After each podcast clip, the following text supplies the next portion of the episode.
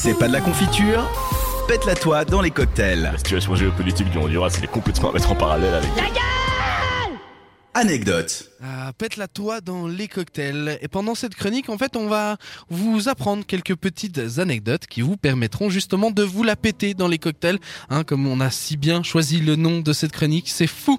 Et bah ouais, grâce à nous, vous allez pouvoir vous la péter. Vous allez pouvoir faire votre homme sage pendant la prochaine soirée que vous organisez avec vos potes. Et cette fois, vous pourrez vous la péter en parlant de ce cher Sherlock Holmes et notamment en parlant de la fameuse phrase élémentaire, mon cher Watson.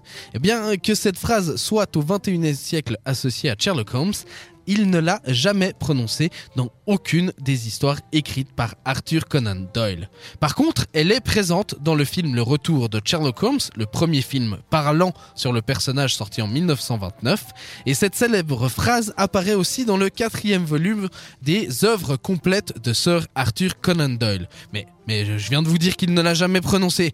Eh bah oui, dans ce volume apparaissent La Vallée de la Peur, Le Conte des Mystères, Les Exploits de Sherlock Holmes, écrit par Adrian Conan Doyle, son fils. Et c'est dans ce dernier titre, dans Exploits de Sherlock Holmes, que le Dr Watson raconte plusieurs aventures du célèbre détective, euh, dans par exemple l'aventure de la veuve. Et tandis que le Dr Watson et Sherlock Holmes parlent de la façon dont le détective a deviné les pensées du docteur Watson, le docteur euh, dit Je confesse que vous avez suivi le cours de mes pensées avec une précision extraordinaire. Un beau morceau de logique, Holmes.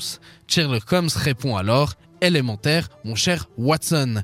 Mais comme vous le comprenez, vous l'avez très bien compris, ce n'est pas euh, Arthur Conan Doyle qui a fait prononcer ces mots à euh, Sherlock Holmes, c'est bien son fils, ce qui change à peu près quand même tout et qu'on peut dire dans le vrai canon, le canon des œuvres originales de Sherlock Holmes, donc les, les 4 volumes et les 56 euh, nouvelles, Sherlock Holmes ne prononce jamais ces mots ensemble. Hein. Il dit bien sûr élémentaire et mon cher Watson sans doute à un moment donné ou un autre, mais cette phrase complète, il ne la prononce jamais. Et sinon, saviez-vous que Sherlock Holmes mourra une première fois en Suisse? Peut-être bien, si vous avez suivi ma, chronique euh, juste avant, euh, qui c'est qui a fait ça? Peut-être que vous avez tilté lorsque j'ai parlé d'une fameuse, des fameuses chutes du Reichenbach mais je vais garder un peu de, de, secret là. Peut-être donc que non, vous ne saviez pas. Et ben pourtant, euh, Doyle, bien que devenu célèbre grâce à ses aventures, aspirait un peu au changement et après avoir écrit un grand nombre de nouvelles et deux romans déjà, il désirait passer un peu à autre chose et de ce fait décida de supprimer Sherlock Holmes purement et simplement. Il lui écrivit donc une fin un peu digne de son nom racontée dans le dernier problème, sorti en 1893.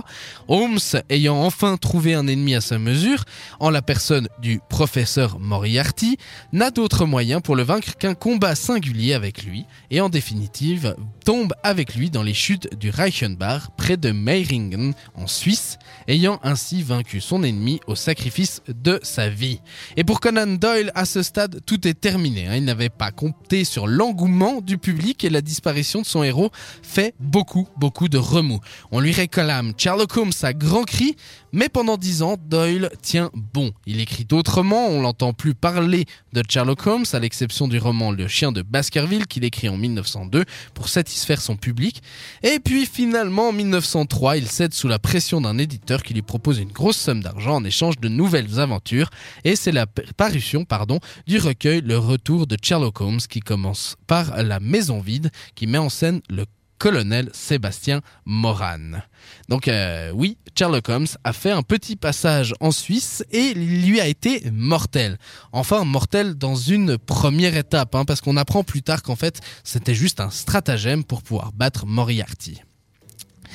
Vous le savez, dans le monde entier, les personnages illustres tels que Sherlock Holmes ont beaucoup de fans. Beaucoup, beaucoup, beaucoup de fans. Et euh, bah bien sûr, Sherlock Holmes ne déroge pas à la règle. Très tôt, euh, des fans de Sherlock Holmes ont ressenti donc le besoin de se rencontrer pour discuter des controverses sur la vie de leur personnage.